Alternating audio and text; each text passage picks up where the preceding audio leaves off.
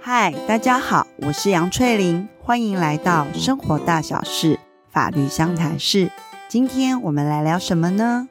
上个礼拜的时候呢，我们有去提到，如果毛小孩呢突然跑到道路上，造成用路人闪避不及而发生意外的时候，事主应该负什么样的责任？那如果今天造成道路意外事故发生，不是毛小孩，是人类小孩的时候，那人类小孩的父母又应该负什么样的责任呢？这就是今天想跟大家聊聊的。在现在家庭里呢，父母开车接送小孩上下学、补习班、才艺班上下课，这些或许是每个家庭的日常。人类小孩呢，和毛小孩是不一样的，他们呢是可以自行开启车门下车。那如果呢，这个开启车门的动作造成呢后方的来车因为闪避不及而发生意外的时候，这时候呢，作为父母有没有责任呢？要谈这个问题前呢，我们先来看看法律是怎么看待在同一个车厢里的驾驶和乘客之间的关系。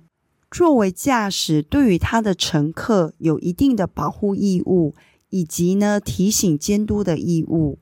那驾驶是不是要对于乘客的所有行为一概负责呢？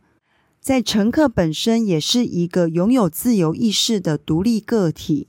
驾驶所需要负的责任还是有一定的界限。这个界限在哪里呢？如果今天当驾驶行驶于路间，他遵守所有的道路交通规则。那这时候呢，他会去信赖他的乘客也会跟他一样，所有的行为呢也会是合于道路交通安全的要求。所以今天如果驾驶呢，他是遵守道路交通安全规则时，但他的乘客呢却不遵守相关的规定，而这个行为呢也是驾驶所不能够预见的时候，万一如果因为乘客的行为，而导致交通事故发生的时候，驾驶是不需要就此负责的。当驾驶呢是遵守法律上的规定来行驶于道路的时候，他也会去合理的信赖他的乘客在使用道路上也会遵守法律上的规定。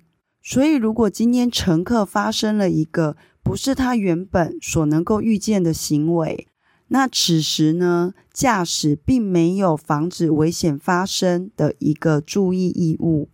我们呢，直接以实物上所发生的例子来做说明。当车内的驾驶或者是乘客开启车门准备下车的时候，这个动作造成后方来车引起车祸事故事件比例是相当的高。如果今天造成车祸意外事故，开启车门的这个动作是乘客所做的话，那驾驶到底需不需要负责？我们就用实物上的两个例子来看。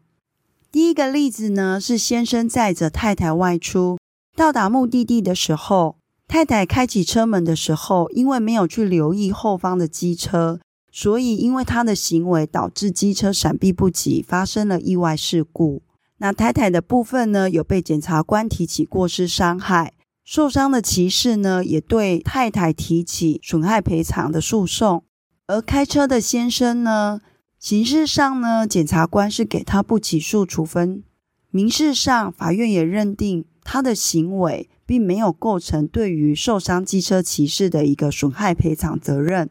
而第二个例子呢，是女婿开车载着太太跟岳母一同外出，而岳母呢，在开启车门准备下车时，他的这个动作呢，也造成了后方机车骑士因为闪避不及而发生了车祸意外。在这个案例里呢，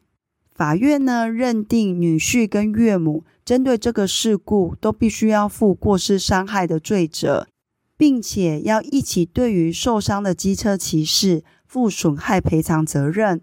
诶，听到这里，大家会不会想，两个案子里全部都是开启车门？那为什么法院对于驾驶在责任的认定上是不一样的？难道是因为开启车门的人，一个是老婆，一个是岳母，这样就会造成法院不同的认定吗？其实啊，法院在判定上的不同，并不是因为乘客的行为，还是要回到驾驶人本身的行为来看待。第一个例子里呢，先生载着太太两个人出门，到达目的地，先生已经把车子停妥，停在路边的停车格。是太太自己呢，在下车的时候，她没有去遵守说道路交通安全规则有要求。在开启车门的时候，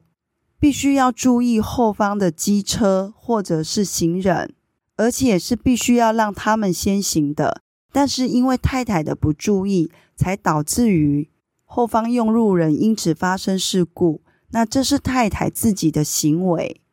跟作为驾驶的先生是没有关联的。而且呢，在这个事件里，先生并没有任何违反道路交通规则的一个过失行为。所以，他对于这个交通事故是没有过失伤害，也不用负民事的损害赔偿责任。但是呢，在第二个案例里，女婿载着太太以及岳母出门，那开车的这个女婿，他在把车子停下来的时候，他其实是违规停车，并没有靠边停，而是停在比较是路中央的地方。虽然说后方的一个机车骑士。确实是因为岳母的一个开启车门的动作而导致意外，但是呢，作为驾驶的女婿，他这个违法停车也是造成这个事故的过失原因。所以，这个开车的女婿在这个事件里，他也有过失伤害的刑事责任，以及呢，对于机车骑士民事上的损害赔偿责任。那我们来看看。如果今天呢，是父母开车带着未成年的小孩外出时，开启车门的人是未成年小孩，然后也因此造成意外事故的时候，父母到底有没有责任呢？这里呢，一样用两个例子来做说明。今天呢，妈妈载着孩子准备要去补习班上课的时候，当妈妈呢正在等红灯，车子是停止的状况下。孩子呢，因为想要急着赶快去上课，他就自行的打开车门。那妈妈一发现的时候，大喊着不能下车，但是因为那时候车门已经打开了，所以就造成后方的一个机车骑士因为闪避不及而发生了意外事故。那检察官呢，就以父母呢作为孩子的法定代理人，依据民法一零八四条。以父母呢，对于子女有保护、教养以及监督的责任，这里面呢包含要要求孩子去遵守道路交通安全规则的责任。所以检察官呢就以孩子开启车门，认定呢母亲并没有尽到一个保护教养的责任，这部分呢符合过失伤害，因而对母亲起诉。但是这个案子呢，进入到一审跟二审的法院。法院呢，根据事实上，母亲从以前就一直不停地提醒孩子，只能在车停路边的时候才能够下车。今天孩子会突然开启车门，是出乎母亲的意料之外。而孩子呢，是因为怕上课来不及，所以才会想说要赶快下车。就这个部分呢，母亲并不知道孩子心里所想，所以也没有办法预见说，诶，他会突然打开车门下车。再者，法院也认定说，检察官那一边并没有提出任何的一个证据来证明说，孩子呢在路中突然开启车门，母亲是知情，而且也授意孩子下车。因此呢，在这种状况之下。妈妈是不需要对于孩子突然开启车门这件事情去负刑事上的过失伤害罪，而民事上要不要基于法定代理人去对于第三人负赔偿责任，这个呢又是民事法院的判定，跟刑事还是有别的。那另外一个呢，也是妈妈带着孩子去学校上课。当车子呢停在家长临停区的时候，孩子也是因为下车，导致于后方的一个用路人因此发生车祸事故的时候，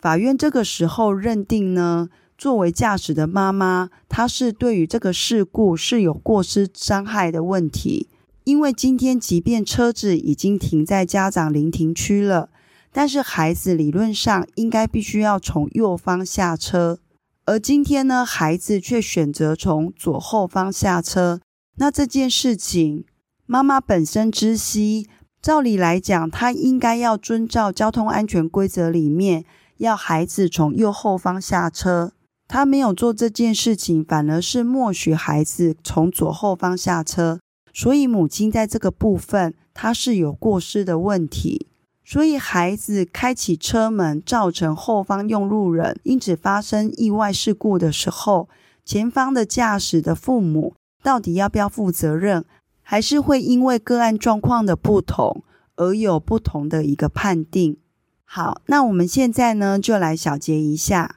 今天呢，主要想谈的是，如果因为人类小孩的过失行为，而引发了道路意外事故的时候，家长到底应该要负什么样的责任呢？那前面呢，我们有先说明了，作为同一台车里的驾驶跟乘客之间，当因为乘客的一个过失行为导致意外发生时，驾驶要不要一起也负这个赔偿责任？那就要看他是守法的驾驶还是不守法的驾驶。以成年人来看，如果今天呢，这个驾驶是合法驾驶的时候，那他当然就不需要对于乘客的违法行为去负责。但是如果今天驾驶的一个违法行为也是导致意外事故发生的原因之一，那这时候呢，他就有可能触犯了过失伤害罪，而对于呢，因为意外受伤的第三人，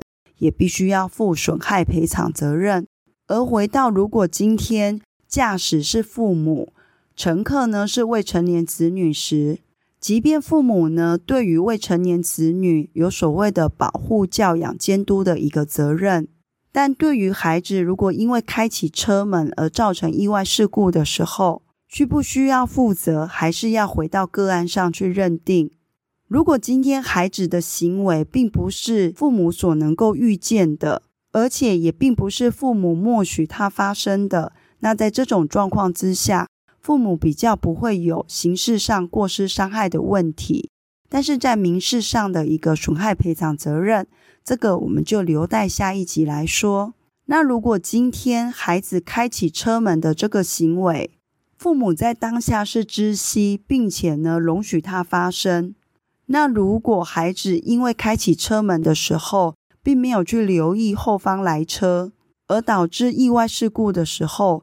父母呢，对于因此而受伤的第三人，就有可能会成立过失伤害罪。好，那我们今天的 podcast 就先到这边结束喽，下次再见，拜拜。